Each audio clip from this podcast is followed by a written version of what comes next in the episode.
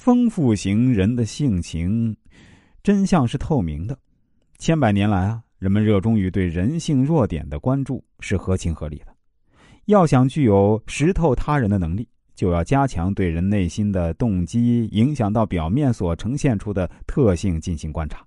并加以细心的揣摩，然后进行分析总结，并有针对性的各个突破，才能有所成效。看透人心的艺术，不能只靠理论来解决，因为人不是傀儡，不会按照他人所预定的计划去行动，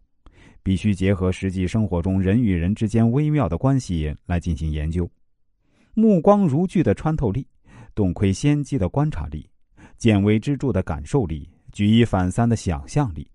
这些是瞬间看破人心内在活动的关键。通过察言观色来揣摩对方的行为。你可以仔细观察对方的举止言谈，捕捉其内心活动的蛛丝马迹；也可以揣摩对方的精神状态，探索引发这类行为的心理因素。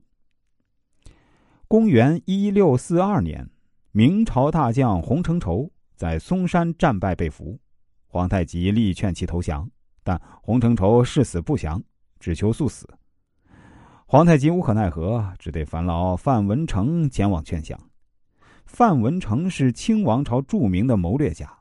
也是明朝原来落地的秀才，满腹经纶，有智谋，有远见。努尔哈赤兴起后呢，范文成在抚顺谒见他，对策论学纵横古今，受到努尔哈赤的重视。范文成去看望洪承畴，却绝口不提劝降之事，只是随便闲谈，从中察言观色，旁敲侧击，说话当中。风吹梁上，积尘落在洪承畴的衣襟上。洪承畴这个决意将死之人，却几次轻轻的将洛尘扶去。哎这个下意识的动作，他人不会留意，却逃不出明察秋毫的范文成的目光。他由此判定，洪承畴必可说降。他向皇太极蛮有把握的报告说：“我看洪承畴啊，是不会死的。他连自己的衣服都这么爱惜，更何况是自己的性命呢？”